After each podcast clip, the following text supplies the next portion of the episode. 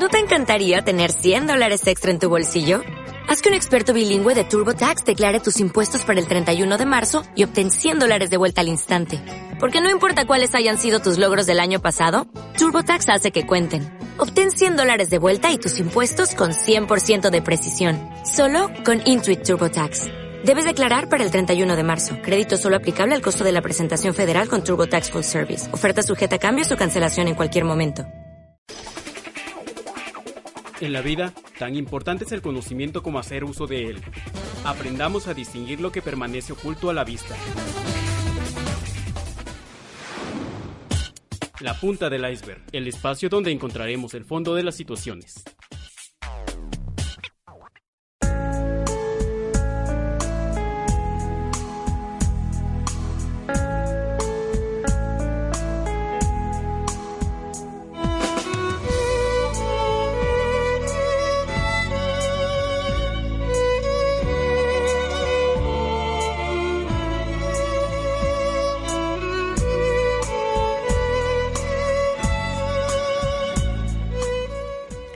¿Qué tal, querido Radio Escuchas? Buenas tardes, bienvenidos a una emisión más de su programa La Punta del Iceberg, donde tratamos temas para la vida, claro que sí. Y el día de hoy vamos a terminar aquel tema que quedó pendiente ya nada más en la parte de lo que son los celos infantiles. Estuvimos hablando en dos emisiones acerca de los celos en general. Vimos que existen varios tipos de celos, los principales, por supuesto, los celos en la pareja pero también los celos laborales, los celos por una amistad y los celos infantiles. Quedamos que vamos a terminar hoy con este tema y vamos a pasar al que es el día de hoy, que va a estar muy bueno, espero que les guste. Hoy vamos a estar hablando de infidelidad en un momentito más, terminando esta parte de los celos infantiles. Al respecto de los celos infantiles, quiero decirles que son una experiencia prácticamente universal eh, que más bien va a surgir como una respuesta adaptativa que va a ser transitoria por cualquier eh, situación familiar nueva, pues puede haber muchos cambios, a lo mejor un cambio de domicilio, la llegada de un hermano, eh, no, la llegada de un nuevo integrante, a lo mejor no necesariamente un hermano, pero va a ser una circunstancia que al niño le va a estar provocando celos. Y créeme que eso es a veces sí motivo de mucha preocupación, porque cuando hay celos infantiles no resueltos se pueden llevar hasta la edad adulta y desde la infancia se va abriendo una brecha entre hermanos. Así es que bueno, los que tenemos hijos, eh, eh, tenemos que empezar a hacer esa observación de que si existen celos infantiles y que vemos que ya no son tan normales, que están provocando una separación, pleitos en la familia, una ruptura de la paz, pues tenemos que estar ahí atentos para poder encaminarlos de una manera adecuada. Créanme que una intervención psicológica jamás, jamás va a estar de más. Todo lo contrario, eh, la psicología está aquí al servicio de la vida, está para ayudar y por supuesto que en el caso de los celos infantiles no puede ser de otra manera. Eh, la conducta de los celos infantiles vamos a decir que se convierte en patológica si permanece en el tiempo. Por ejemplo, si nace un hermanito y a lo mejor los primeros días es normal, no toda la gente es igual, por supuesto hay hermanitos que lo toman muy bien, pero lo más normal puede ser que, más bien lo más normal es que el hermanito sienta celos temporalmente por la llegada del bebé. ¿Qué pasa si esto ya se extendió? No nada más son días o semanas, sino que ya son meses. Bueno, pues entonces sí tenemos que poner atención porque lo más probable es que ya estamos hablando de unos celos patológicos. También, eh, fíjense, pueden provocar disputas no nada más entre hermanos, sino también donde los adultos empiezan a intervenir, sí, es porque ya se está saliendo de control la situación, donde empiezan a pelear papá y mamá o por lo menos a discutir entre ellos a causa de los celos de un niño, de un hijo, pues ahí también ya estamos hablando de que es una situación que nos está emitiendo una alarma o una ah, señal intermitente, una señal como en el semáforo, el semáforo amarillo, sí, una cuestión preventiva. Ahora, eh, siempre, siempre una situación nueva para el niño puede ser estresante, puede despertar ansiedad, eh, desánimo y cierta sensación de abandono por parte de los padres. Así es que como padres tenemos que estar atentos a que nuestros hijos no sientan que los abandonamos, todo lo contrario, que nos eh, estén eh, sintiendo pues que va a haber pérdida del afecto por la llegada de un hermanito, por ejemplo. Al contrario, cuando llega el hermanito, eh, ¿cuántos no ocupamos la técnica de que el hermanito te trajo el regalo? ¿Por qué? Porque eso es una manera en que el hermanito es bastante simbólica. El hermanito nunca te va a restar. El hermanito lo que va a traerte es exactamente eso, te va a dar cosas, no en el sentido propio materiales, pero los niños lo cachan muy bien. ¿Sí? Generalmente los niños entienden muy bien esto. Así es que bueno, la técnica de que te trajo el regalo el hermanito es bueno. ¿Cuándo puede resultar contraproducente? Cuando nosotros como adultos no sabemos manejarlos. Los celos infantiles van a ser definidos como el sentimiento que nace por miedo a la pérdida de afecto por parte de los seres queridos y a la preferencia de estos por otra persona distintos a ellos. Fíjense, Aquí, aunado a este sentimiento de pérdida, va a seguir un sentimiento de envidia y resentimiento hacia la persona que se aprecia como un rival. En este ejemplo, el hermanito, ¿sí? Aunque el hermanito sea muy buena gente, muy bonito, muy lindo, pues el hermanito no lo va a querer. ¿Por qué? Y si nosotros nos, nos como papás nos aferramos y, y, enfatizamos las características del bebé, es que mira tu hermanito, ay, qué lindo, pues el otro más todavía le va a agarrar ojeriza y va a decir, no, no lo quiero, llévatelo, aunque tú le estés diciendo, mira tu hermanito, está bien lindo, él te va a decir, niño feo. Y es así como vamos a estar observando que ahí existen celos, pero bueno, no pasa nada si esto eh, se limita algunos días, un par de semanas incluso. Luego de que estamos viendo que pasan las semanas, pasa un mes, pasa dos meses y no se resuelve esta situación, el hermanito sigue sintiendo envidia, celos, es más, lo empuja, lo pica, lo pellizca, no sé se me ocurren tantas cosas, me han dicho las mamás, es que mi hijo le pone una almohada al bebé. sí, y obviamente no es consciente de lo que puede suceder. El hermanito puede decir, es que quiero que se vaya, devuélvelo, que se muera, que se lo lleve Diosito, lo que sea. Pero aunque el niño lo diga, no tenemos nosotras como mamás que tomar literalmente lo que nos dicen los niños. Tenemos que estar conscientes que nos están hablando desde su posición y nosotros no debemos de tomarlo personal y ponernos a llorar diciendo es que me dijo que ojalá se muera su hermanito.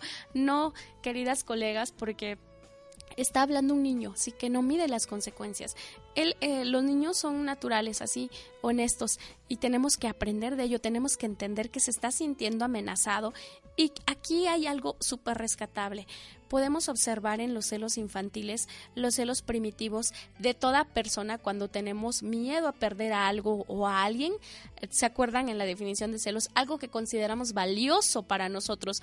Pero les decía la emisión anterior, si lo principal que es la vida lo vamos a perder, ¿cómo es que nosotros nos concentramos más en tener que en, en dar? sí es importante que cuando tenemos una relación, una pareja, eh, más que ver qué me va a dar, es ver qué le voy a dar. No tenemos la mentalidad de servir y creo que eso nos ocasiona muchos conflictos. ya será tema de otra emisión, por supuesto, pero eh, esta cuestión de la envidia es algo que podemos canalizar también, como tocábamos en la emisión anterior, la podemos canalizar de una manera positiva, de una manera que nos haga crecer en nuestra vida. ¿Cómo es eso? Bueno, cuando yo tengo envidia de alguien, cuando tengo celos de alguien, voy a ver qué tiene esa persona que a mí me da tantos celos. Tengo que aprovechar lo que esa persona es, lo que esa persona hace y pues a partir de ahí empezar a, tomar esa envidia como un modelamiento, ¿sí? Yo puedo ser como ella, yo puedo lograr lo que ella ha logrado, lo que él ha logrado, tener lo que tiene, pero aquí la cuestión es empezar a discernir primero que tengo celos porque muchas veces vivimos en negación y le atribuimos eh, que la otra persona me cae gorda y, y, no sabemos ni por qué y realmente lo que sentimos hacia ella son celos. Así es que bueno, ahí está. Vamos a irnos con las alternativas de tratamiento. Sale sobre los celos infantiles porque en nuestro próximo bloque ya vamos a pasar a nuestro siguiente tema. No sé, nos quedan dos minutitos, pero bueno, para el tratamiento de los celos infantiles, eh, obviamente los papás necesitan orientación, es muy, muy importante que vayan, fíjense, les quiero hacer un, un, paréntesis aquí, que muchas veces hay mucha gente que vende sus servicios, yo lo entiendo, necesitamos encontrar trabajo, pero hay gente que no está capacitada y que puede vender sus servicios de orientación a padres. Tenemos que tener mucho cuidado con observar el currículum de esas personas que podrían ofrecernos de repente orientación, pero no son ni psicólogos ni eh, pedagogos y de repente no sabemos ni de dónde salieron. Tenemos que poner atención orientación y pautas a los padres de parte de un profesional de preferencia de la salud. Entrenamiento en técnicas de modificación de la conducta que obviamente se tiene que entrenar a los padres para que lo lleven a cabo en casa. No le vas a contratar al psicólogo para que esté al lado de tu hijo las 24 horas, pero sí podemos entrenar a una mamá para que sepa cómo tratar a su hijo. Eh, dar pautas en psicoeducación, por supuesto, educación emocional. Hay, hay, veces, hay padres que hasta necesitan contención, enseñar algunas técnicas de autocontrol y darles seguimiento. Es sencillo, sin embargo, acuérdense, aquí eh, de la teoría en la práctica hay un pequeño paso que se llama abismo. Les recuerdo teléfono en cabina, cualquier duda, con todo gusto, 432-6383. Mensajes de texto, mándenos sus mensajes de texto para saber dónde nos escuchan. 243-123-3471. Vamos a ir a nuestra primera pausa. Muchas gracias, Uriel, por estar siempre ahí atento en los controles. Vamos a nuestra pausa.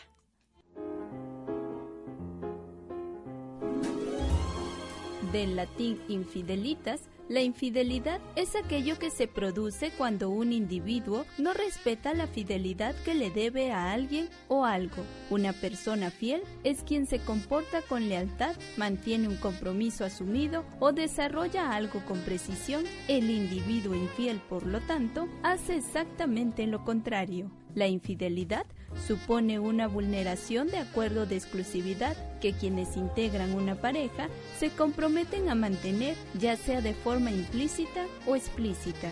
Respetar el proyecto compartido, no mentir ni ocultar y sobre todo mantener relaciones sexuales solo con la persona que se ha escogido como pareja son algunas de las cuestiones que hacen a la fidelidad.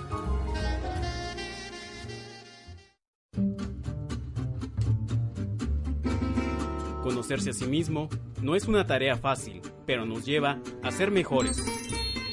La punta del iceberg. Encontrándonos con nuestro interior.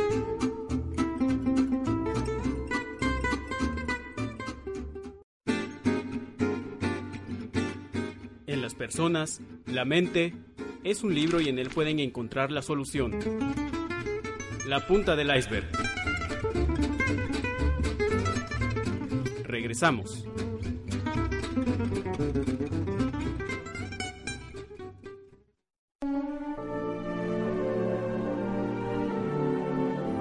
Algunos autores manifiestan que la infidelidad no tiene nada que ver con la búsqueda de una satisfacción sexual carente, sino que es la búsqueda por una variedad en la experiencia sexual. En cuanto a lo psicológico, se ha señalado que la infidelidad aparece debido a la incapacidad de poder expresar a la pareja lo que se quiere y se desea, o en el peor de los casos, es motivada por la soledad. Un estudio publicado por el Instituto Mexicano de Sexología revela algunos resultados hechos a parejas casadas. En primera instancia, expectativas no cumplidas. Fue el factor con mayor porcentaje de votos en México, con el 57%. Problemas de comunicación y factores sociales, obtuvo el 19.6%, seguido de rasgos de personalidad con un 16.1% y por último, condiciones éticos-sociales con el 7.1% como causantes de infidelidad. Los autores de la investigación Causas de la infidelidad,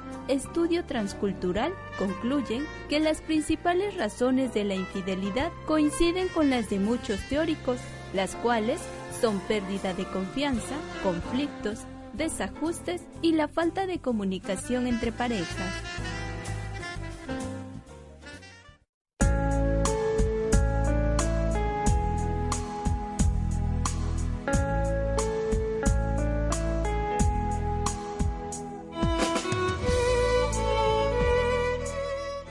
Estamos de vuelta ahora sí, entrando de lleno a nuestro tema de esta tarde, infidelidad. Pero fíjense, queridos radioescuchas, antes de pasar al tema en sí, escuchábamos la primera cápsula, cómo nos hablaba acerca de la infidelidad como una situación donde no se respeta la fidelidad.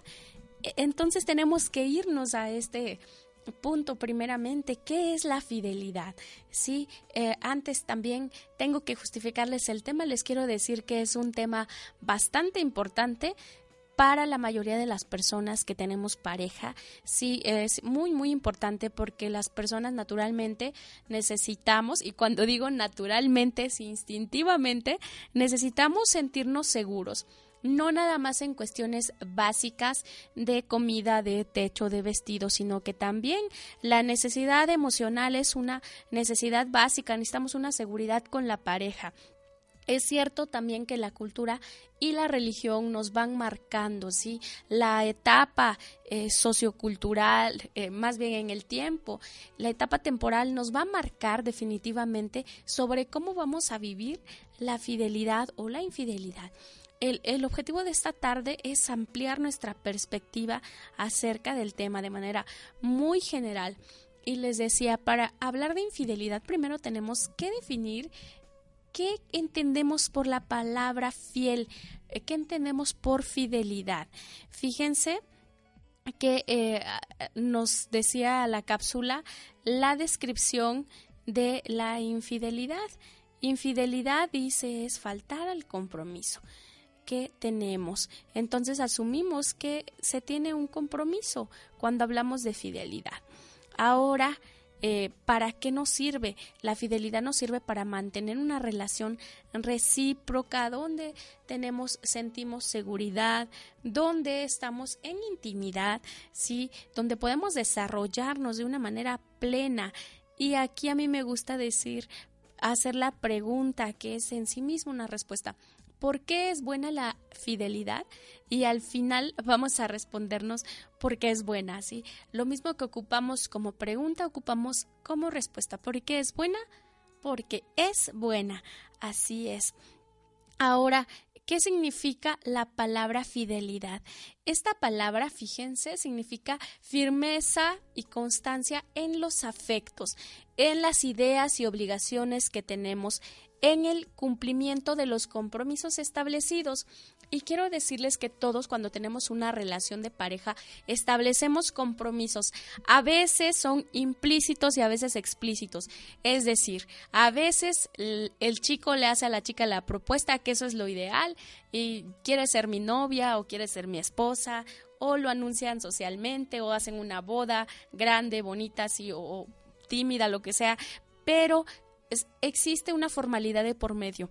A esto nos referimos con un compromiso explícito pero también existe el caso en donde no se preguntaron si querían salir juntos, no se preguntaron, es más, hasta a lo mejor hasta dónde querían llegar, pero ya eh, son novios en el sentido de que ya hasta tienen relaciones sexuales, ya andan juntos para todos lados, o es más, ya se fueron a vivir juntos.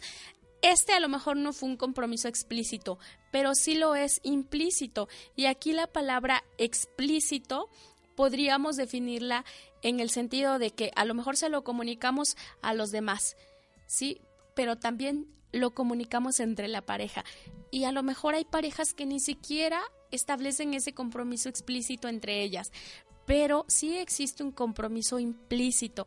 Y es aquí como una una cosa importante a tomar en cuenta porque muchos muchas personas que llegan a cometer infidelidad dicen, no, es que realmente, pues no sé si somos pareja, porque pues sí tenemos relaciones sexuales, pero pues creo que no, y a veces hasta viven juntos, ¿no? Pero es que realmente no hay un compromiso más fuerte. Y podrían decir lo que quieran, pero finalmente el compromiso sí existe. Que no lo quieran asumir es diferente. Y me disculpan todos aquellos que se sientan aludidos. Ahora, la fidelidad tiene que ver con un compromiso y por lo tanto con una responsabilidad. ¿sí? Cuando entramos a una relación de pareja, eh, creo que vamos a, esperar algo del otro. Decía también la cápsula de por qué la gente es infiel y el 57% es porque no son cumplidas sus expectativas. Aquí tendríamos que tener muy claro qué expectativas tenemos cuando entramos a una relación de pareja. Pero fíjense, curiosamente, el siguiente 19% es por problemas de la comunicación. ¿Por qué creen? Sí, porque no hablamos acerca de nuestras expectativas. Por ejemplo, cuando decidimos de, eh, tener vida en pareja, ¿Qué es lo que tú esperas de la vida en pareja? Porque eh, creo que si hiciéramos una encuesta, muchos chicos y chicas contestarían, pues ser feliz. Y esa es una respuesta súper peligrosa. Creo que podemos ver los resultados catastróficos en separaciones, en divorcios en pleitos, porque cuando tú eh, vas al matrimonio con la sola idea de que vas a ser feliz, pues tu información está incompleta. Eh, en el matrimonio ciertamente va a haber un episodio feliz, pero también va a haber más episodios donde van a tener conflictos, donde van a tener eh, ajustes, donde van a tener que pasar por cuestiones no muy agradables, porque cuando estamos en una relación de pareja, así es esto, no es como todo plano o color de rosa o cuesta abajo, al contrario, hay muchos baches en una relación de pareja eh, se construye precisamente sobre el conflicto, sobre cómo hacemos para resolver este conflicto. Y es muy importante la información que nos ha aportado la última cápsula porque eh, ahí nos muestra que precisamente el 57 más 19 69, 75, casi el 80% de la, la falla en esta encuesta es porque no se cumplen las expectativas y porque hay problemas en la comunicación. O sea que cualquier programa institucional eh, que tratara de eh, prevenir, de revertir, sí, de trabajar sobre el problema de la infidelidad, tendría que centrarse en las expectativas no cumplidas. Imagínense, ahí teníamos que meter la rutina, tendríamos que meter las frustraciones que sentimos de repente todas las parejas cuando entramos a, a, pues a querer hacer cada quien sus proyectos y cuando entramos a que uno hace más, otro hace menos y la pareja de repente empieza a tambalearse porque ya no es tan pareja tenemos que tener en cuenta que la fidelidad tiene que ver no con nada más con el amor. El amor sí es como un pilar importante, pero eh, creo que eh, hay que saber qué tipo de amor, porque también nuestro concepto de amor a veces es muy limitado. No entendemos que el amor es eh, otra cosa y no nada más romanticismo la fidelidad tiene que ver con el amor, sí, pero más que con el amor o el romanticismo, tiene que ver con el compromiso y con la responsabilidad que asumimos cuando decimos que sí o todavía más cuando tomamos acción, aunque no digamos sí. Vamos a continuar con, eh, les decía, para qué, eh, qué tipos de fidelidad hay, perdón. Eh, ¿Cómo es que vamos a tener fidelidad? Pues vamos a empezar con la fidelidad de la pareja. Más bien ese es nuestro tema de hoy, pero también existe la fidelidad hacia el trabajo, hacia la comunidad, hacia los hijos. También podríamos hablar de la fidelidad espiritual, claro que sí. ¿Cómo se va a manifestar la fidelidad? Pues la vamos a manifestar con la constancia, con la firmeza, con la dedicación, con el compromiso y la responsabilidad de asumir nuestro rol. Creo que si cada persona estuviera en su rol cuando hablamos de fidelidad, eh, habría mucho menos casos, ¿sí? Eh, también em, cada quien con su lenguaje, porque ciertamente no hablamos nada más de canales de comunicación, sino que cada persona tiene un cierto tipo de lenguaje. En la tercera razón por la cual las personas son infieles. Nos decía la cápsula, es por sus rasgos de personalidad. Imagínense una personalidad histriónica eh, y que de repente le toque una pareja que sea muy tímida. Eh, la pareja tímida le diría te amo, así bajito, quedito, muy de vez en cuando. Y el histriónico necesitaría ese dramatismo que los caracteriza, eh, esa intensidad con que hablan, con que se mueven en el mundo. Entonces sí es importante observar eso nosotros tenemos que, que, ver cómo nos comunicamos porque eh, también eh, la fidelidad, eh, el uso del lenguaje y la fidelidad van por ahí asociados, van de la mano y si no por lo menos de cerca. Ah, vamos a ver en nuestro próximo bloque, no sé cómo vamos de tiempo, pero para no cortar, si nos da tiempo. La fidelidad tiene ciertos elementos. Sí es cierto que en un primer momento, cuando estamos con una pareja, lo que funciona es la atracción. No sabes qué tiene, pero te atrajo y entonces dices, wow. Viene, vienen cinco personas eh, y tú ves a esa persona nada más y dices, órale, algo tiene, no sé, algo, como que decimos eh, comúnmente me late, ¿no? Es tu intuición, algo hizo que fijaras tu mirada. Una parte importante también de la fidelidad es el respeto, la confianza, que son factores que se van desarrollando la sexualidad, bueno, más bien aquí el sexo es parte importante como parte de la intimidad. La intimidad no nada más es sexual, también es eh, por eso entra la confianza, la intimidad también es emocional. Cuando estamos hablando de una pareja, también la parte de economía, aunque no me cierro que hay parejas de novios donde el novio eh, este mantiene o la novia también puede pagar. Eh, también es esencial la comunicación como un elemento de la fidelidad y por supuesto el amor, porque eso es la confusión de estos factores nos va a dar como resultado el grado de compromiso de una persona hacia la relación. Entre más tenga eh, alto, si estuviéramos hablando de un test o de una escala, entre más alto sea el puntuaje en cada una, va a ser más probable que la persona que tenga todos estos elementos eh, de una, en un puntaje alto no sea infiel. ¿Por qué? Porque su grado de compromiso será muy, muy alto. Y pues les recuerdo el teléfono en cabina. Vamos a ir a nuestra próxima pausa no continúo con lo que sigue porque vamos a cortar. Eh, 432-6383, no estoy recibiendo mensajes todavía. Mensajes de texto 243 123 34 71. Vamos a nuestra siguiente pausa. Quédate con nosotros, estamos hablando de la infidelidad.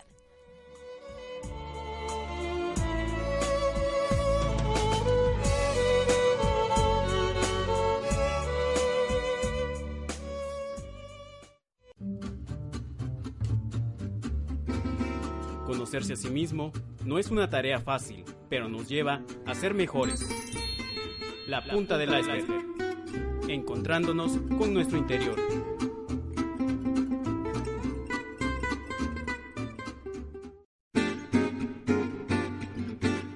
En las personas, la mente es un libro y en él pueden encontrar la solución. La punta del iceberg. Regresamos.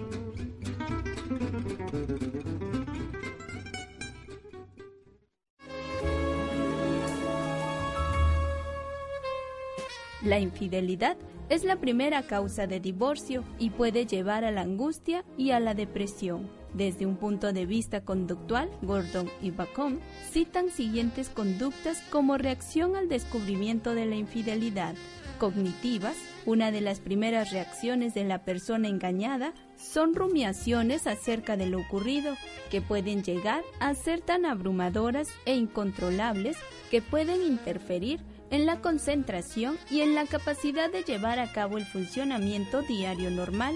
Otra de las respuestas más importantes asociadas al descubrimiento de la infidelidad es el cambio en la forma de ver al infiel y la relación de pareja. Se quiebra la confianza tanto en esa pareja como en otras futuras, llegando a no sentirse seguro en una relación. También se ha deteriorado su capacidad de predecir y enfrentar el futuro. Conductuales pueden darse reacciones de agresividad del traicionado, generando violencia contra la pareja o contra el tercero. La reacción más común es la evitación del infiel, llegando a la separación inmediata como una evitación del sufrimiento producido por la infidelidad y del que se supone la interrelación en esas circunstancias. Otras reacciones conductuales que pueden aparecer son una hipervigilancia para conseguir la seguridad de que el affair se ha acabado, la realización obsesiva de preguntas indagando en lo que ha pasado y una comunicación con índices muy altos de agresividad. Emocionales, el sufrimiento emocional es enorme, aparecen sentimientos de rabia, de ridículo, depresión, ansiedad, sentimiento de ser víctima de alguien muy querido, entre otros.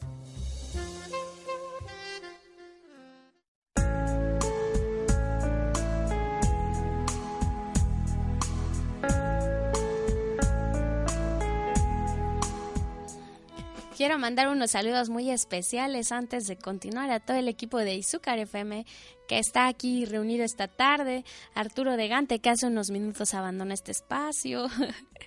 Muchos saludos a ti, Arturo, al licenciado Manuel Trejo Lezama, que está siempre ahí pendiente, a mi bella productora Enide Herrera Cabrera, también ahí pendiente de las eh, de la producción de este espacio, a Anet Trejo Morales también, eh, que está haciendo lo propio, y por supuesto a Uriel Reyes, Uriel Reyes, ¿verdad? Bueno, pues muchas gracias. Eh, este es el equipo de Izúcar FM. También muchos saludos a las personas que esta tarde nos escuchan en el Mercado Nuevo, en especial a doña Alma Huerta. Saludos especiales para usted, doña Alma que tenga mucha venta en esta tarde, que siga usted tan trabajadora como siempre, es una gran mujer.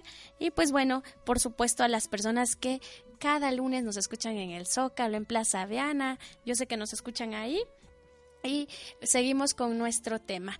Antes de ir a la pausa hablábamos acerca de que el tamaño de la fidelidad va a ser proporcional al tamaño del compromiso. Así es que acuérdense que existen elementos de la fidelidad. Y ah, ahora vamos a pasar ya de lleno a lo de la infidelidad. Nos desea la última cápsula datos muy, muy valiosos, ¿sí?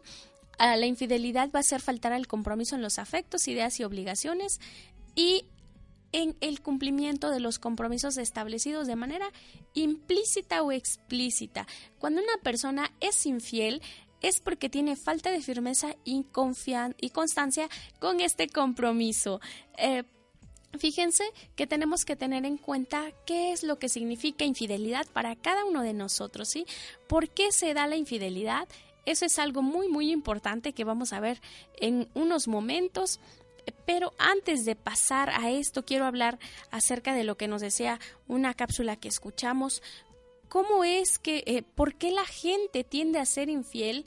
¿Por qué empieza, eh, pues, a de repente a faltar a ese compromiso de constancia, de firmeza. ¿Qué es lo que sucede? Pues mucha gente, nos decía la cápsula, es porque no tienen las expectativas cumplidas.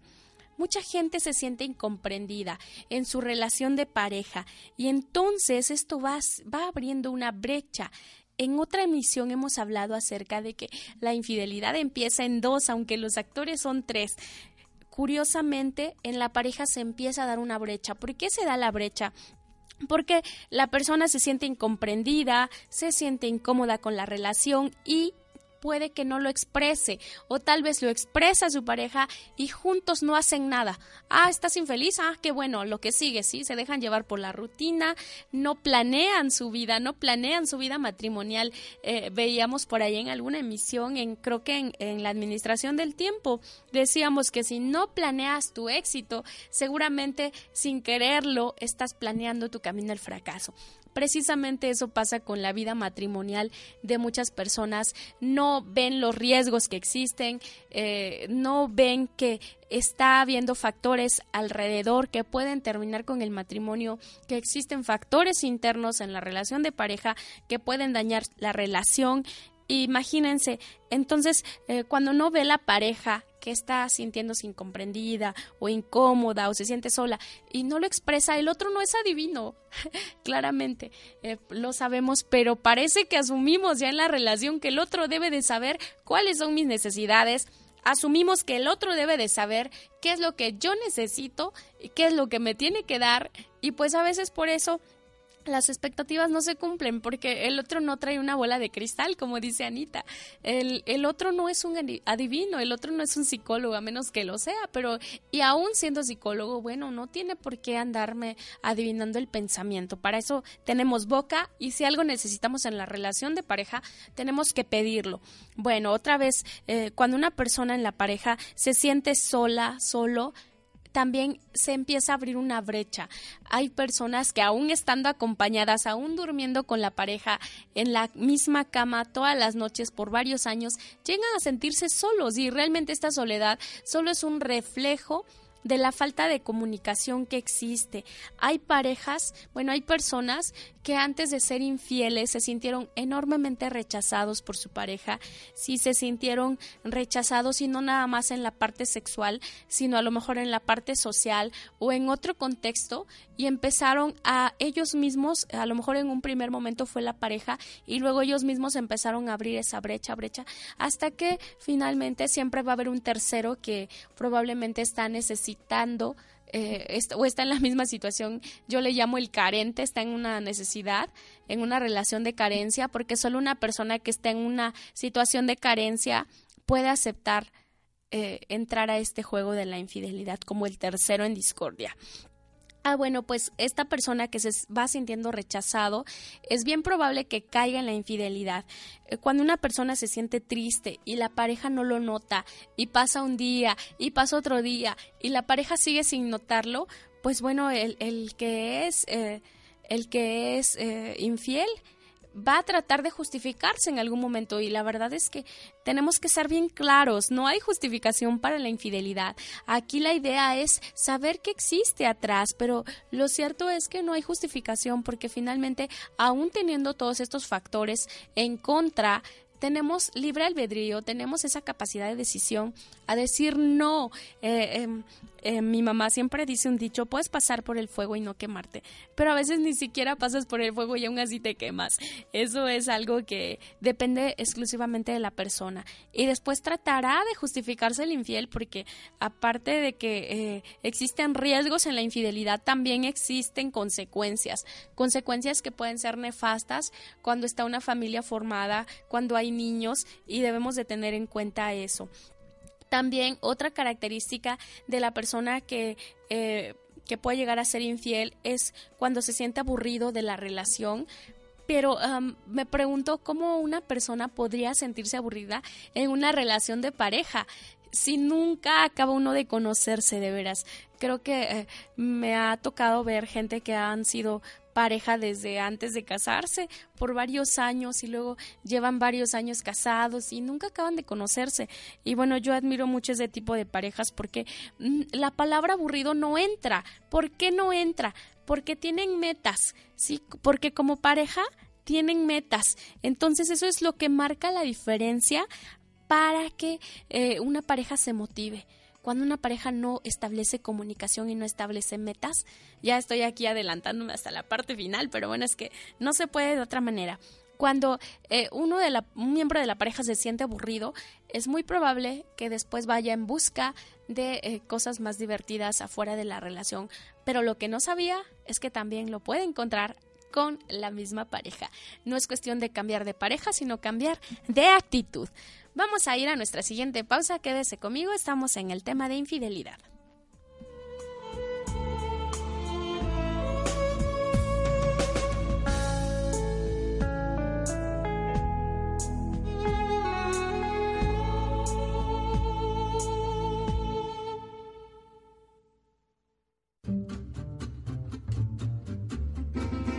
Conocerse a sí mismo no es una tarea fácil, pero nos lleva a ser mejores. La punta del iceberg. Encontrándonos con nuestro interior.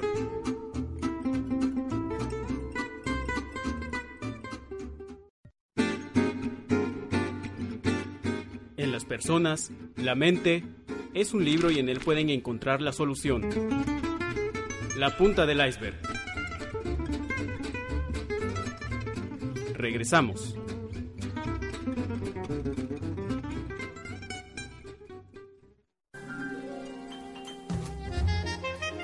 Cuando alguien te hace daño, es como si te mordiera una serpiente. Las hay que tienen la boca grande y hacen heridas inmensas. Curar una mordedura así puede ser largo y difícil, pero cualquier herida se cierra finalmente. El problema es mucho peor si la serpiente es venenosa y te deja un veneno dentro que impide que la herida se cierre. Los venenos más comunes son el de la venganza, el del ojo por ojo, el de buscar justicia y reparación a ultranza. El veneno puede estar actuando durante muchos años y la herida no cierra. El dolor no cesa durante todo ese tiempo y tu vida pierde alegría, fuerza y energía. Cada vez que piensas en la venganza o la injusticia que te han hecho, la herida se abre y duele porque recuerdas el daño que te han hecho y el recuerdo del sufrimiento te lleva a sentirlo de nuevo. Sacar el veneno de tu cuerpo implica dejar de querer vengarse. En resumen, dejar de hacer conductas destructivas hacia quien te ha herido.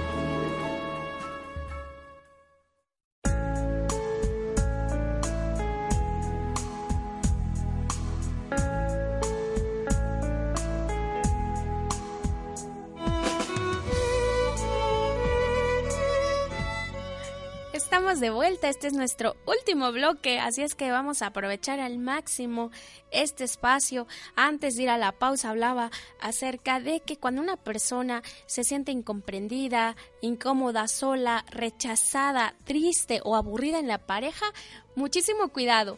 Ahí estamos en nuestro semáforo emocional ya en el rojo, ¿sí? Esa persona es muy vulnerable a eh, pues a lo mejor tener un desliz incluso hasta sexual fíjense que la cuestión que nos preocupa mujeres y hombres en cuanto a la fidelidad es bien distinta porque a los hombres les preocupa más una infidelidad sexual y a las mujeres nos preocupa más la infidelidad emocional. Una mujer es más fácil que perdone un desliz sexual a que perdone que ya tengas una relación eh, ahora sí que el, tiempo, porque lo que nos preocupa a las mujeres han encontrado los investigadores es que estés muy involucrado, que te duela, que estés enamorado de otra persona que no sea uno como tu pareja. Y a los hombres, curiosamente, lo que más les interesa es que su pareja no se involucre de manera sexual a lo mejor eh, los investigadores en este sentido, y lo digo en ese sentido para que no se malentienda, un hombre eh, puede aceptar a lo mejor hasta que su pareja eh, se haya estado mensajeando con otro hombre, pero sí es más difícil que perdone una infidelidad sexual. ¿Cómo ven, querido Radio Escuchas? Y antes de continuar, porque si no luego se nos acaba el tiempo, mando a, saludos también al mercado eh, de picos, a mi querida amiga Edu, saludos para ti muy especiales, ya lo sabes, que te quiero mucho y ella también nos está escuchando qué bueno que les eh, está gustando el programa. Más importante aún que les guste es que nos sirva. ¿Para qué? Pues para no abrir esas brechas, ¿sí? Si yo veo que mi pareja últimamente lo noto como medio que se aísla, si voy y le pregunto, oye, ¿qué te pasa? Acuérdate que no soy adivina, ¿sí? ¿Y, y qué es lo que está sucediendo entre nosotros? Hay que poner metas otra vez cuando una persona en la relación siente que le falta amor de parte de su pareja, y ojo, esto también entra dentro de las expectativas no cumplidas. Cuando una persona siente que le falta amor o a lo mejor cariños, pues también imagínense, llega un tercero carente y se los da.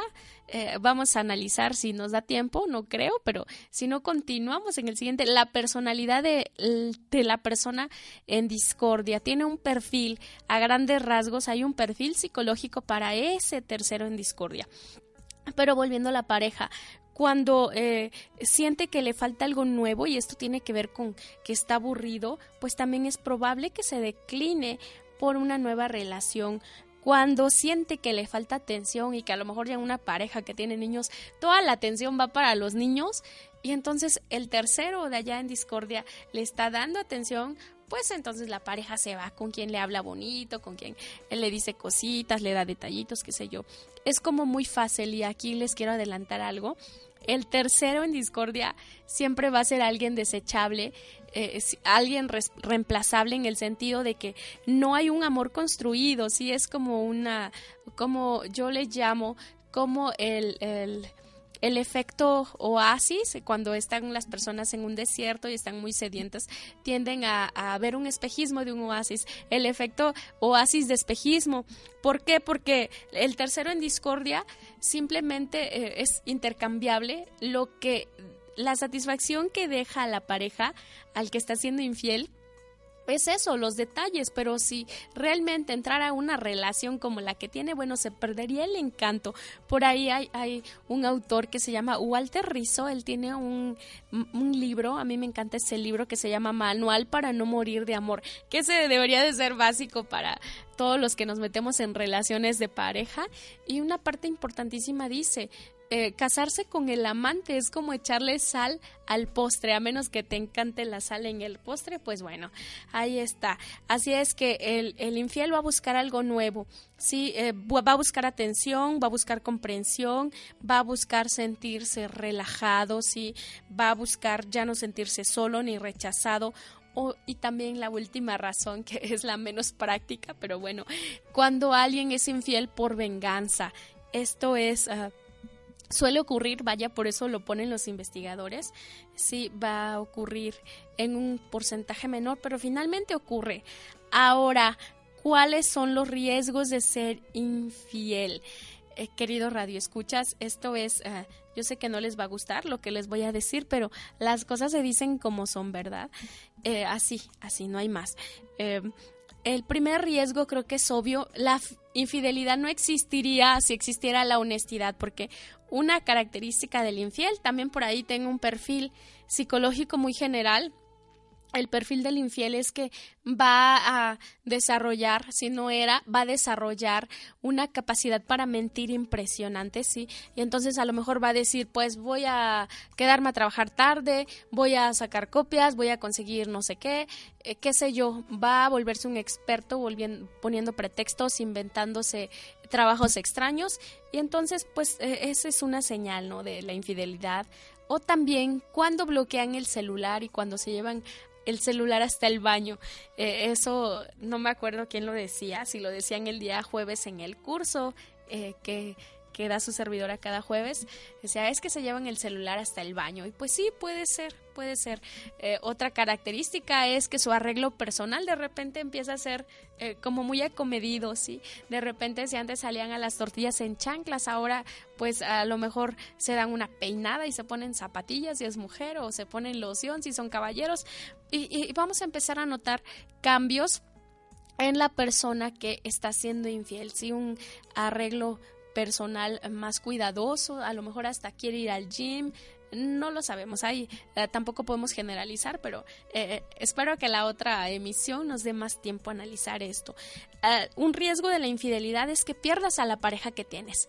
Definitivamente no existiría la infidelidad si fuéramos derechos, si fuéramos bien honestos y, y le dijéramos a nuestra pareja, sabes que ya me aburrí ¿sabes qué? Mira, este, eh, tú, Lupita, Lupito, como te llames, no me siento comprendido, me siento rechazado, me siento solo, me siento aburrido, ya me cansé de todos los días pan con lo mismo, entonces mejor, ¿sabes qué? Vamos a terminar aquí y, pues ya, a ver, no existiría la infidelidad si todos fuéramos así de honestos, que a lo mejor se oye muy frío, pero creo que eh, cuando una persona llega a terapia por infidelidad, Créanme, es más que un balde de agua fría.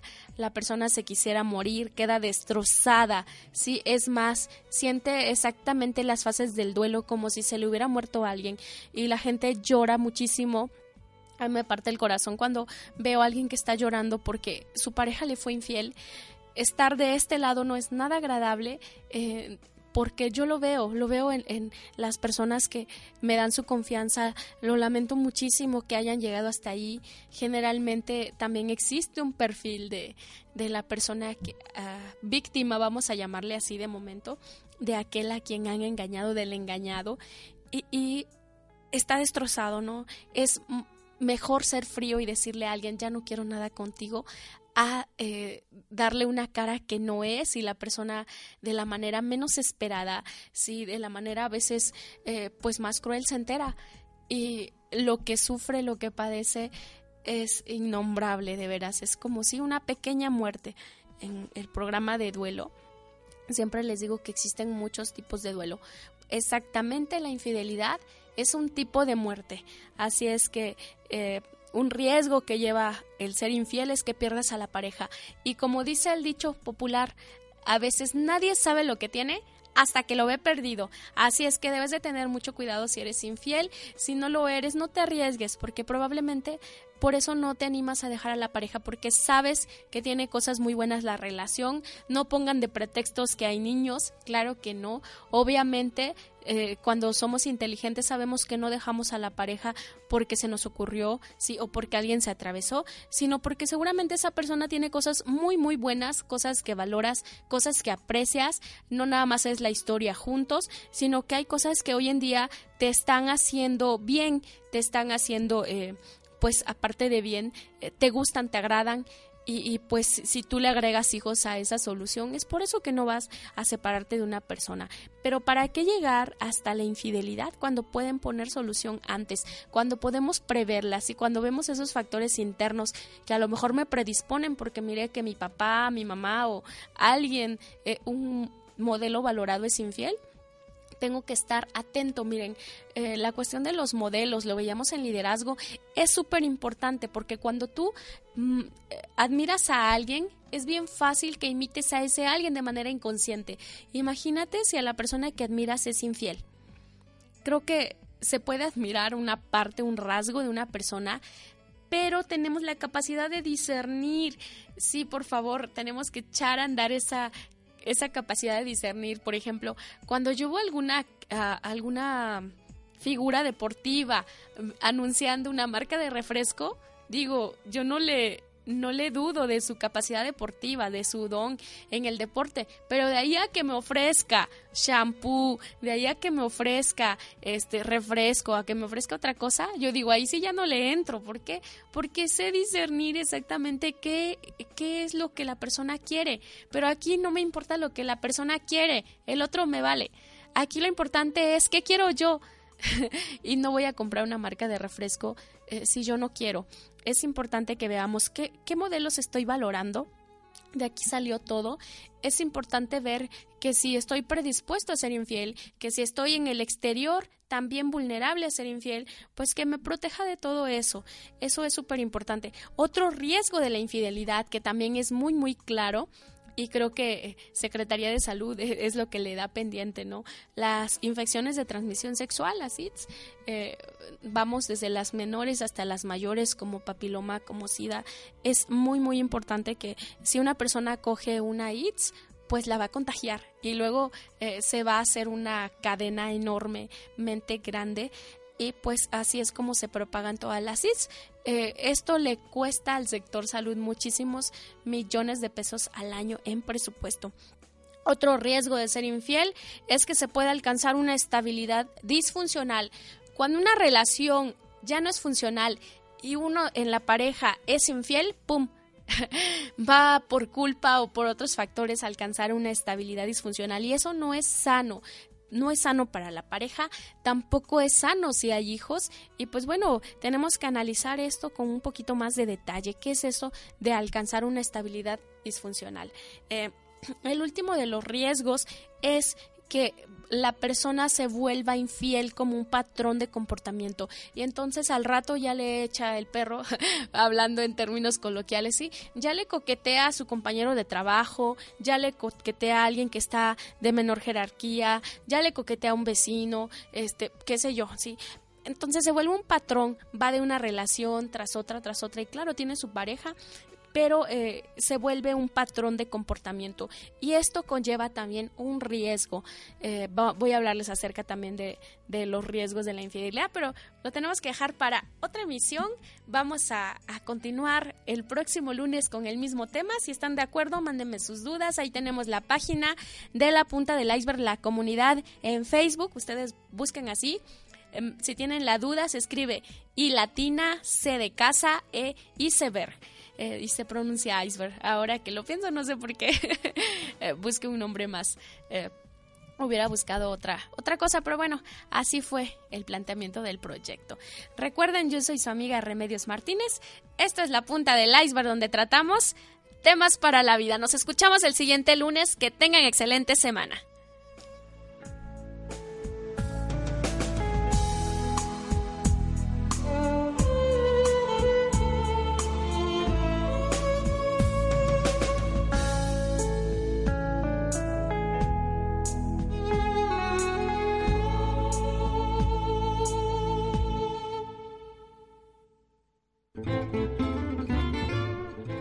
Nuestros horizontes para renovar actitudes.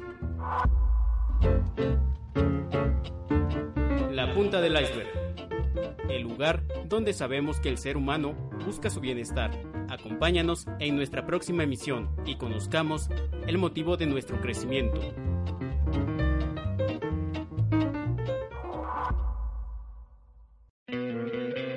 ¿No te encantaría tener 100 dólares extra en tu bolsillo? Haz que un experto bilingüe de TurboTax declare tus impuestos para el 31 de marzo y obtén 100 dólares de vuelta al instante. Porque no importa cuáles hayan sido tus logros del año pasado, TurboTax hace que cuenten. Obtén 100 dólares de vuelta y tus impuestos con 100% de precisión. Solo con Intuit TurboTax. Debes declarar para el 31 de marzo. Crédito solo aplicable al costo de la presentación federal con TurboTax Full Service. Oferta sujeta a cambios o cancelación en cualquier momento.